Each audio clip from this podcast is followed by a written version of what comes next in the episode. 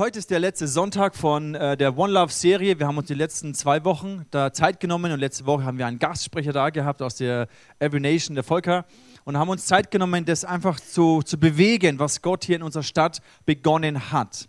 Und jetzt am Samstag, ähm, am Dienstag war ja ein, ein großes Event was ein Teil war von dieser One Love Vision, was ein Ausdruck war oder was zum Ausdruck gebracht hat, was wir seit eineinhalb Jahren, seit Februar 2000, intensiver als Pastoren, als zwölf Pastoren hier in der Stadt begonnen haben, oder in der Region besser gesagt, ähm, begonnen haben zu entwickeln.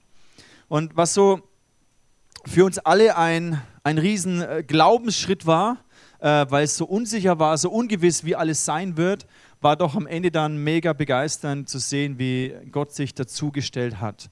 Und diese Vision von One Love ist letztendlich ja nicht vor eineinhalb Jahren entstanden, auch nicht durch Awakening entstanden, sondern letztendlich ist ja, äh, hat sie einen Ursprung in dem Herzen von Jesus. Und was mich was mir bewusst geworden ist, einfach auch durch diese Momente, die wir hatten am Dienstag, ich werde gleich noch ein wenig darauf eingehen, aber was, mir so, was mich so bewegt hat, neben dem, dass, es, dass der Raum voll war und der Worship der Wahnsinn war, einfach war zu wissen, es berührt das Herz von Jesus. Ich glaube, Gott hat es gesehen und er, er konnte gar nicht anders als seinen Segen drauflegen. Er konnte gar nicht anders. Ich glaube, es hat sein Herz zutiefst berührt. Wir haben schon öfters über dieses Gebet gesprochen, was Jesus im Johannes 17, Vers 21 betet. Oder ein Ausschnitt daraus ist, wo er betet, Gott, Vater, sie alle sollen eins sein. Er betet für seine Jünger, für uns, für seine Nachfolger. Sie sollen alle eins sein, genauso wie du, Vater, mit mir eins bist. Das können wir uns manchmal gar nicht wirklich verstehen, was es bedeutet, dass wir so eins sind wie Jesus mit dem Vater. Das muss ja so eine perfekte Einheit gewesen sein. Aber Jesus betet für uns. So wie du in mir bist und ich in dir bin, so sollen auch sie in uns fest miteinander verbunden sein. Also durch diesen Glauben, durch diese gemeinsame Liebe zu Jesus. Das ist das, was uns hier in dieser Region verbindet. Dann wird die Welt glauben, dass du mich gesandt hast. Wir als Kirche, das glaube ich, haben nur dann wirklich eine Stimme in dieser Welt, wenn diese Stimme aus Einheit und aus Liebe kommt. Wenn wir genauso zerspaltet sind wie alle anderen auch in dieser Welt, dann, haben wir, dann ist es relativ kraftlos. Ein Körper, wo die Glieder auseinandergerissen sind, der kann nicht viel bewegen. Und wir sind der Körper von Jesus. Es ist nicht nur ein nettes Bild oder eine Illustration, die Jesus gebraucht hat, sondern ich glaube aktiv, wir sind die Hände und die Füße und das Gesicht von Jesus, durch das, durch das die Menschen ihn kennenlernen können und durch das Gott seine Hand ausstrecken möchte. Durch uns möchte er seinen Dienst hier weiterführen. Und was ich einfach schön fand, wenn wir uns bewusst sind, wie wichtig Jesus das genommen hat. Es war Jesus so sehr bewusst, deswegen hat er es an dem Tag vor seiner Gefangennahme und Kreuzigung, hat er das gebetet zu, zu seinem Vater an diesem letzten Abendmahl. Und es war ihm anscheinend ein riesiges, großes Herzensanliegen, weil er wusste, wie menschlich wir sind weil er wusste, er hatte seine Jünger drei Jahre lang erlebt, ja, die sich verglichen haben und wer ist der Größere und der Wichtigere hier unter uns Zwölfen. Und er wusste, was die menschliche Natur ist. Das sehen wir schon ab dem ersten Moment, wo es zwei Brüder gab, Kain und Abel. Ab da hat schon Vergleichen und Konkurrenzdenken und Minderwert oder Rache oder Neid oder Eifersucht, ach, ab da hat es schon angefangen. Und es ist eine Wurzel, glaube ich, die in jedem von uns irgendwo auf eine gewisse Art drinsteckt, in dieser alten, gefallenen Natur. Und Jesus weiß darum. Und er weiß gleichzeitig aber auch, wie wichtig es ist, dass sein Leib nur dann eine Stimme hat und Kraft und Autorität nur dann fließen kann, wenn sein Leib zusammensteht, wenn seine Gemeinde, seine Jünger zusammenstehen. Und ich glaube, deswegen ist es ihm so ein großes Anliegen gewesen, dass er gesagt hat, Gott bewahre sie in dieser Einheit. Und wenn wir unser Leben anschauen, dann haben wir eine gewisse Geschichte mit Kirche und Gemeinde. Wenn wir die Kirchengeschichte an sich anschauen, die letzten 2000 Jahre, dann äh, muss ich mir vorstellen, wie Jesus manchmal verzweifeln würde im Himmel, weil so viel menschlich schiefgelaufen ist, so viele Trennungen und Konflikte und Glaubenskriege und was alles die Menschen daraus gemacht haben. Ich glaube, das hat manchmal das Herz von Gott irgendwie zerrissen, so wie seine Jünger, seine Gemeinde manchmal miteinander umgehen. Und gleichzeitig glaube ich aber auch, dass es dass es ihn gefreut haben muss. Oder ich weiß, es hat sein Herz berührt, wo wir am Dienstag jetzt speziell, wo wir ihn einfach angebetet haben in dieser Einheit. Und es ist ja nicht nur dieses Event, was wir machen, sondern da hat Gott etwas angefangen, in unseren Herzen von Leitern und Pastoren zu wirken. Und das ist das, was mich noch viel, viel mehr freut als einfach nur ein Event. Weil dieses Event, das haben wir auch immer wieder betont, ähm, hat auch der André genau das vorhin gesagt, das Event hat nur so viel ähm, Durchschlagskraft wie wir es schaffen, in Einheit, in Liebe, in Achtung miteinander umzugehen, und zwar 364 Tage im Jahr. Nur dann hat dieser Ausdruck einmal im Jahr auch wirklich eine Autorität. Und was mich gefreut hat, war, ihr habt es gesehen, für die, die da waren, ähm, wir haben hier Pastoren und Leiter nach vorne geholt, die Wegbereiter waren für uns, die hier in dieser Stadt, in dieser Region seit zig Jahren ihr Leben für das Evangelium investiert haben. Und eine Begegnung war für mich besonders mit dem Hans-Jürgen Kitzinger. Ich kannte den noch nicht vorher, aber wir haben am Nachmittag uns schon mit Pastoren getroffen und dann kleine Gruppen gehabt. Und er ist über 80 Jahre und seit, glaube ich, 40 Jahren oder 50 sogar, hat er erzählt, investiert er hier in dieser Stadt und betet und glaubt und predigt das Evangelium. Und dann habe ich ihn gebeten, in unserer Gruppe das Abendmahl auszuteilen, uns zu dienen in dem. Und es war für mich so ein bewegender Moment, weil ich weiß, das waren Wegbereiter, das waren Pioniere, die haben neues Land eingenommen und die haben, klar haben sie auch ihre Fehler gemacht, logisch, aber die Fehler, die sie gemacht haben, daraus können wir lernen. Die Kämpfe, die sie gekämpft haben, müssen wir nicht mehr kämpfen. Und wir können aufbauen auf dem. Wir haben unsere eigenen Fehler, unsere eigenen Kämpfe. Aber das war für mich ein sehr, sehr bewegender Moment zu sehen, das sind Männer und Frauen Gottes, die haben ihr Leben seit zig Jahren in diese Stadt und für diese Stadt investiert. Und dann auch dieser Wechsel, der stattgefunden hat, wo quasi sie nach hinten getreten sind und wir nach vorne getreten sind und sie für uns gebetet haben. Ich glaube da, aber wir haben das gespürt, das war etwas Heilsames. Da ist ein Heilungsfluss hineingeflossen oder, oder, oder ausgeflossen. Zum einen, was Pastoren angeht, wo Gräben waren, wo Konflikte, wo Trennung war, wo schlechtes Reden war und, und, und. Vorurteile übereinander oder wo auch Dinge wirklich schief passiert sind. Aber ich glaube, es war etwas Heilsames, was von diesem Moment ausgeflossen ist. Und es hat uns sehr bewegt. Und ich weiß, es hat das Herz von Jesus berührt. Ich möchte euch zwei, drei Leute hier auf der Bühne ähm, vorstellen ähm, und sie bitten, erzählen, wie sie es erlebt haben, weil das ganze Event war letztendlich nur möglich, weil es viele Menschen gab, die im Hintergrund es vorbereitet haben. Und als erstes möchte ich den André auf die Bühne bitten. André, schön, dass du da bist. Und äh, du hast mit einer Gruppe von anderen Musikern und Worshippern habt ihr einfach ähm, uns angeleitet und mir kam es so vor, als seid ihr eine Band, die schon seit vier, fünf Jahren zusammen spielt, weil so eine Vertrautheit und Einheit zwischen euch spürbar war. Wie hast du das erlebt, mit diesen Leuten aus den verschiedenen Gemeinden ähm, zu worshipen, ähm, euch vorzubereiten und dann wirklich auch diesen Moment zu erleben, wo wir als ganze als ganzer Saal zusammen Gott angebetet haben. Wie war das für dich? Äh, ja, das passiert nicht alle Tage. Er war schon außergewöhnlich. Ähm, ein Highlight auf jeden Fall. Äh, eine Riesenehre. Ich meine, schaut euch die Leute an und da ist echt die Prominenz der großen, ich sage jetzt mal, oder halt der Gemeinden jetzt gerade, die äh, ja, wir so kennen in Nürnberg, vertreten. Und es war wahnsinnig schön, hat viel Spaß gemacht. Ähm, aber was mich, also, aber eigentlich war es ein Event. So, und es hat Bock gemacht, ja, war cool und so. Was mich aber so richtig tief inspiriert und begeistert hat, war zu, also festzustellen, wie lang Gott das eigentlich schon vorbereitet hat. Also es war äh, auf der Bühne kannte ich zwei von den Leuten, also die habe ich erst bei der Probe dann das erste Mal kennengelernt, kannte ich nicht und die anderen kannte ich alle vorher schon. Und es war für mich voll, voll lustig, ähm, zum, Beispiel den Gabriel. Gabriel, der hat das Ganze so ein bisschen geleitet mit den Worshippern.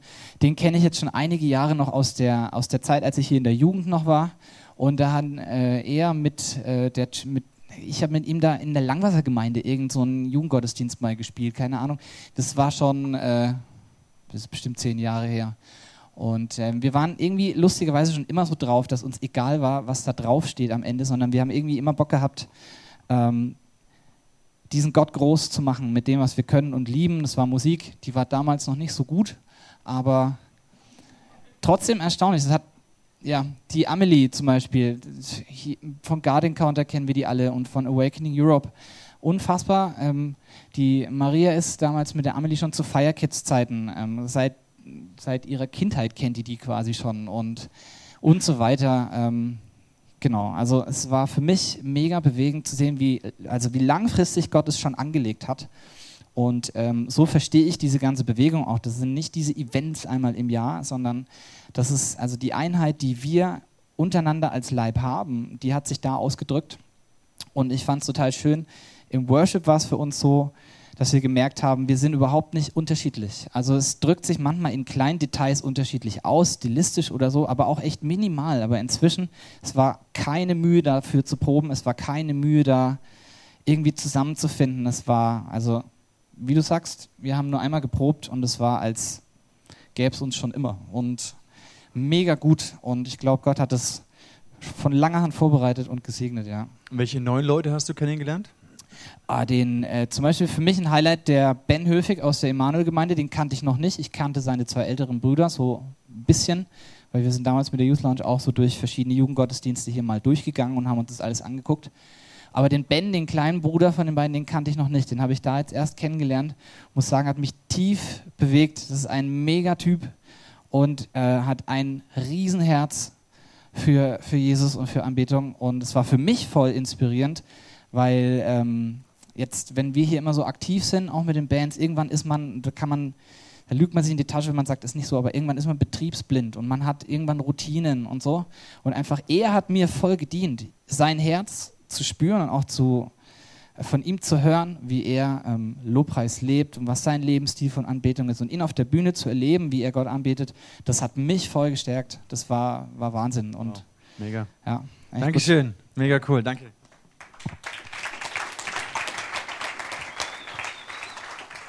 Eine andere Person, die auch im Hintergrund viel gearbeitet hat und geschaut hat, dass es alles irgendwie Sinn macht, was dann auf der Bühne passiert ist, war der Harald, unser Producing-Chef. Harald, für dich war es auch eine Herausforderung, äh, die ganzen unterschiedlichen Ideen von den Pastoren und von den Musikern und Technikern und all diese Ideen irgendwie zusammenzubringen. Das war auch so ein Schritt ins Ungewisse. Wird es alles klappen? Halten die sich an die Zeitpläne und so weiter? Und vor allem aber du hast was du echt, äh, ich habe dich erlebt im Briefing, du hast einfach eine, eine Autorität von Gott gehabt, eine Klarheit, eine Liebe und du konntest einfach das Ding anleiten und das fand ich genial. Wie hast du das erlebt, so diese Zusammenarbeit und das Event selber? Also es war insgesamt so von den Vorbereitungen her, ich fand es ähm, mega spannend, weil es war sehr viel noch unklar. Es war das erste Mal, dass wir so ein Event geplant und vorbereitet haben und uns Gedanken gemacht haben und die, die Wochen davor war, waren viele Dinge noch unklar und dann ist es so Stück für Stück einfach zusammengekommen. Ähm, du hast ja auch viele, ähm, also viel mit den Pastoren, die überlegt, wie die Inhalte dann gebracht werden und hast mir das dann weitergegeben und dann war noch die andere Seite mit Band und Technik und dem ganzen drumherum und Licht und Sound und so weiter und das dann irgendwie alles zusammenzubringen, zu koordinieren, war schon herausfordernd. Aber ich fand es gleichzeitig eben auch während dem Event, fand ich es eigentlich mega entspannt. Weil normalerweise ist es echt so, wenn man ähm, Leute leiten muss, zu denen man noch keinen Bezug hat, zu denen man noch nicht irgendwie so eine Beziehung hat, dann ist es manchmal schwierig, ähm, da dann nicht in so Diskussionen zu kommen oder dann halt so, naja, meinst du nicht, das wäre besser oder wieso muss das jetzt so sein? Es war wirklich ähm, man hat echt eine Einheit gespürt. Und ich bin auch echt dankbar gewesen, dass, dass in, in gewisser Weise sie sich auch, ähm, sie mir einen Vertrauensvorschuss gegeben haben, dass ich mir Gedanken gemacht habe, wie, ähm, das, wie ich das geplant und, und organisiert hatte. Und dass sie sich da auch einfach von mir haben leiten lassen. Das hat es mir echt mega einfach gemacht. Und ich war auch echt dankbar dafür. Und es ist echt interessant zu sehen, einfach, es sind so viele Gemeinden, so viele unterschiedliche Leute, die einfach einen, einen Teil dazu beigetragen haben. Zum Beispiel der Vasilis ähm, aus der Ekklesia hat einfach die Lichttechnik gemacht und wir wussten als, als äh, Techniker und Producing, wir wussten nicht, ähm, wie kriegt er das hin? Schafft er das in der Zeit oder ähm, wird es Probleme geben oder so? Und es hat dennoch alles echt cool geklappt. Also es hat wirklich gut funktioniert und es war auch nie irgendwie jetzt Stress oder man hat sich echt immer respektvoll behandelt es war insgesamt einfach sehr von Gott getragen und das, das finde ich mega cool und ich freue mich auch echt auf die Zukunft, weil es ist dieses Jahr schon echt gut gelaufen, dafür, dass man sich eigentlich noch fast gar nicht gekannt hat. Und ja, ich denke, die nächsten Jahre können einfach nur besser werden, weil einfach ähm, man sich Jahr zu Jahr einfach besser versteht, noch mehr connected, sich noch besser kennt. Und da bin ich echt gespannt drauf, was Gott noch alles machen wird. Ja. Sehr cool. Vielen Dank, Harald. Hammer. Das war so. Es war so lustig, wie der Harald dann mit dem Zeitplan angekommen ist. Die waren total überfordert, ne? weil die es gar nicht kennen. Also einige zumindest, ne? Und haben gesagt, hey, das brauchen wir auch. Wir brauchen auch so einen Producer bei uns, der irgendwie die Gottesdienste organisiert. Und äh, ich glaube, der Harald macht jetzt dann eine Schulung für einige und so. Das ist total cool, weil das ist ja das, was entsteht, wenn man zusammenkommt und merkt, was für Gaben da sind in der Gemeindelandschaft und sich dann einander dienen lässt und inspirieren lässt und lernt besser zu werden, dann, das ist genau die Idee von One Love. Wenn die anderen äh, Gemeinden, die das noch nicht so haben, einige haben es ja auch schon, machen es ja ähnlich, aber andere noch nicht, und wenn die einfach gestärkt werden und besser werden in dem, was sie tun, und das fand ich, äh, ist mega genial. Noch eine weitere Person, eine der verborgenen Helden, äh, die sonst äh, gar nicht wahrgenommen werden, was sie alles tun. Lasst uns mit einem fetten Applaus, würde ich den Jens begrüßen. Jens. Du bist der, ich hab, du, hast, du bist um 5 Uhr aufgestanden ja, und um 3 Uhr nachts ins Bett gegangen. Also das stimmt auch. ohne dich äh, hätte das nicht stattgefunden. Und du hast einfach gesagt, hey, ähm, du investierst hier deine Zeit rein, deine Kraft rein, auch noch mit Leuten, die dir geholfen haben, aber du hast die Logistik gemanagt. Und warum hast du das gemacht und wie war dann das zu sehen, dass dieser Raum voll war mit Menschen, die mit der Logistik, mit dem Zeugs, was du angekarrt hast, einfach auf dieser Bühne, auf dieser Plattform Gott angebetet haben? Das war ja der Hammer. Wie war das für dich persönlich? Ähm, also das Lustige für mich ist, äh, sorry, meine Stimme ist ziemlich im Eimer, ich bin seit Donnerstag platt. Ähm, wer weiß warum. nee, ähm, das Lustige für mich ist, dass wir eigentlich einen relativ kleinen Part haben, weil wir nur am Anfang da sind und am Ende. Wir schaffen eineinhalb Tonnen hin und bringen eineinhalb Tonnen zurück. Klingt eigentlich recht simpel. Das Problem ist, wenn von den eineinhalb Tonnen nur eine Kleinigkeit fehlt, wie zum Beispiel eine Snare oder irgendeine Stagebox oder whatever, dann haben wir ein großes Problem, weil wir meistens keine Zeit haben, um nochmal nach Preuersdorf zu fahren etc.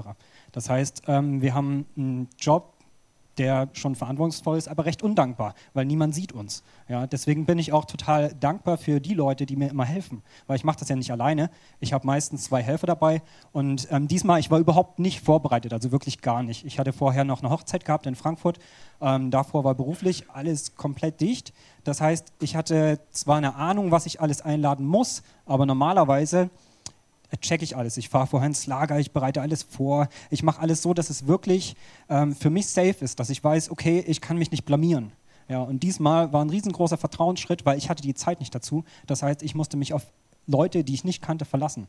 Ähm, ich meine, ich kenne ein paar aus dem ICF, aber wer kennt die Leute von der Ecclesia? Wer weiß, was die für Zeug haben? Haben die ihre Sachen eingepackt? Haben die irgendwas vergessen? Ja, ähm, also was, so was als Deutscher ne, ist für dich das Chaos. Ja, da drehst du doch durch ja, da kriegst du doch die Kritze, ja. naja, auf jeden Fall dachte ich mir, okay, egal, ich mache das einfach. Ich muss dazu sagen, ich war äh, ein Dreivierteljahr lang nicht mehr in dem ICF-Lager, wo wir die ganzen Sachen holen. Ich hatte keine Zeit. Äh, das heißt, ähm, der Micha von uns, der hat das perfekt vorbereitet. Es lief alles wie am Schnürchen. Wir, früh um fünf ging es los, wir sind losgefahren nach Beuersdorf. Wir hatten fünf Stationen. Meine Helfer waren da. Ich habe die zum ersten Mal gesehen. Ich wusste paar Stunden vorher, wie die heißen, habe ich das erste Mal am Six getroffen und es hat perfekt funktioniert. Und das ist das, was mich so begeistert hat an der ganzen Geschichte hier. Ähm, jeder, der dabei war, der hat es gesehen. Es waren so viele verschiedene Leute ähm, und alle haben sich gegenseitig geholfen und es war, jeder war ein kleines Puzzlestück. Ich meine, ich habe nicht viel zu machen. Die Band, die war auch genauso lang da, ja, die hat genauso viel Stress gehabt und die haben trotzdem mitgeholfen beim Abbau. Das war nicht denen ihr Job und trotzdem haben die Leute mitgeholfen. Die sind aus ihrem Bereich rausgegangen, die haben gesagt, hey, wo kann ich dir noch helfen? Ähm, die haben noch eine Stunde geopfert, da noch eine halbe Stunde und das war für mich einfach so wirklich riesig zu sehen, dass, obwohl wir uns nicht kannten, das waren alles Christen und alle haben an einen Strang gezogen und zusammen hat es einfach perfekt funktioniert. Klar, es gibt Kleinigkeiten, die man verbessern kann, aber wenn ihr überlegt, dass wir das mit fast wenigen Infos einfach so krass auf die Reihe bekommen haben und das war für mich wirklich riesig zu sehen und das ist das, wo ich auch sage, so wow, ja, da bin ich echt ähm, ja, geh einen Vertrauensschritt, mach mit und du hast nur einen kleinen Teil, du bist nur ein, ein kleines Teilchen, aber zusammen, was wir auf die Beine gestellt haben und das war einfach für mich riesig. Sehr cool. Vielen Dank, Jens. Hammer. Danke.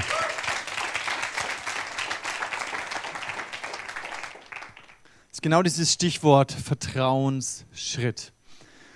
Dummerweise ist es so, wenn wir Jesus nachfolgen, dass er uns immer wieder ähm, herausfordert oder ermutigt, Schritte zu gehen ins Ungewisse hinein, wo nicht alles schon safe ist und vorbereitet und wo man genau weiß, wie es abläuft, sondern Jesus nachzufolgen hat immer ein gewisses Risiko. Und vielleicht geht es dir auch so, dass du in persönlichen Glaubensschritten drin bist oder vor persönlichen Glaubensschritten stehst. Und begonnen hat das Ganze eigentlich nur mit so einem, Impuls. Ich war hier am Predigt vorbereitet und plötzlich, plötzlich fängt an, der Heilige Geist zu mir zu reden. Und dann denke ich mir, boah, krass, das ist ja gewaltig, aber Gott, meinst du das wirklich ernst? Und überhaupt, wie soll es gehen? Und dann habe ich angefangen, mir Ratgeber zu holen. Also ich bin zu diesen Pastoren hin, habe ihnen darüber geredet. Und wenn du vor so einem Glaubensschritt stehst, wo du vielleicht nicht die Schrift an der Wand hast, ein Engel, der dir vorbeikommt und sagst, hier, tu das, das ist das Wort des Herrn für dich, sondern so ein Gedanke, so ein Impuls, so was Unscheinbares, dann such dir Ratgeber. Äh, renn nicht einfach los und denk, der Herr hat gesprochen und auf geht's, sondern such dir Ratgeber, teil das, beweg das im Gebet, such dir Ratgeber. Aber wenn du dann weißt, es ist von Gott, Gott hat geredet, dann werden dir die Umstände immer noch keine Sicherheit geben, sondern dann musst du an dem auch festhalten und sagen, ich glaube, dass Gott Wunder tun wird. Ich glaube, dass Gott eine Tür öffnen wird. Und wie es ihr gesagt habt, es waren so viele Unsicherheitsfaktoren. Wir wussten so viele Dinge noch nicht, weil wir noch keine gewachsenen Strukturen hatten. Außer wir Pastoren haben das bewegt, aber so ein Event zu stemmen, da brauchst du noch mehr dazu als ein paar Pastoren, die sagen, juhu, auf geht's. Und wenn du in solchen Situationen drinstehst, wenn Gott dich herausfordert, Schritte zu gehen, dann sei auch in dem mutig. Und wenn du dir sicher bist, Gott ist mit dir, dann halte fest an dem, was er dir gesagt hat. Und es wird Widerstände geben, es wird Entmutigungen oder Enttäuschungen geben. Der Teufel wird versuchen, dir das zu, dieses Wort Gottes zu rauben, dir deine Sicherheit zu rauben. Und die Prüfung wird kommen, ob du an dem festhältst.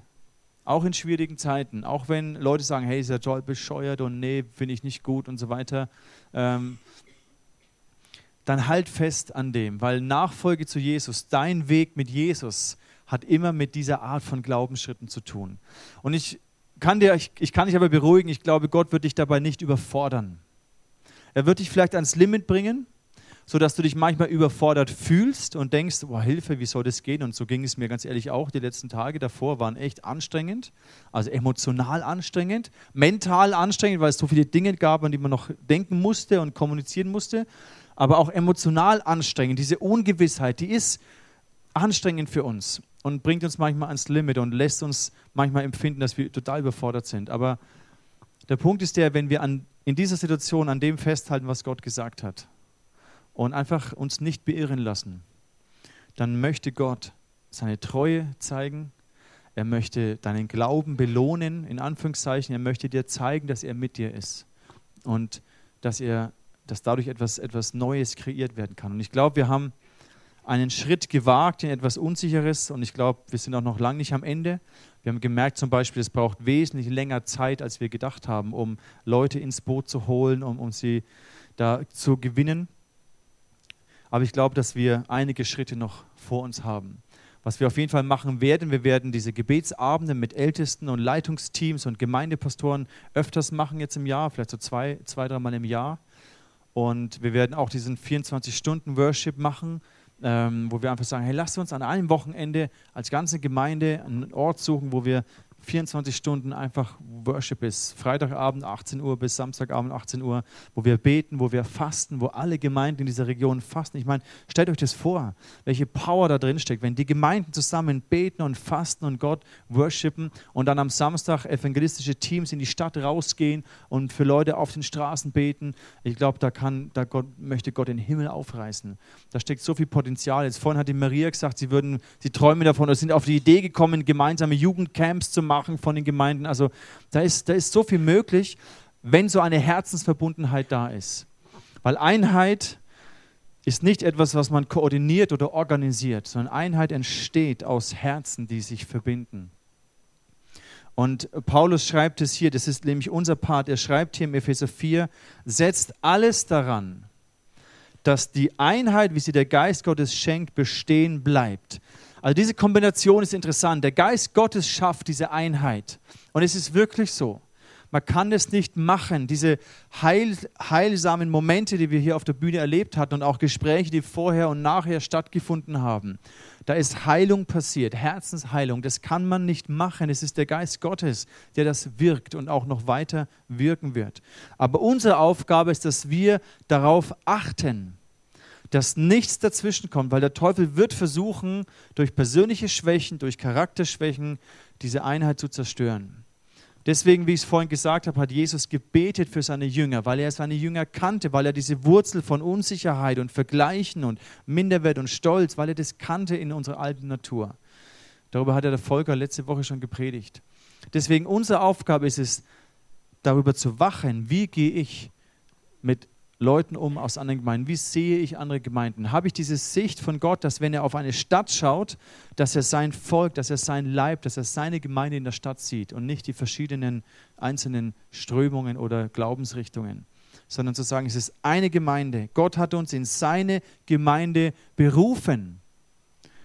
Dass du als Christ Teil von Gemeinde bist, ist der Plan von Gott.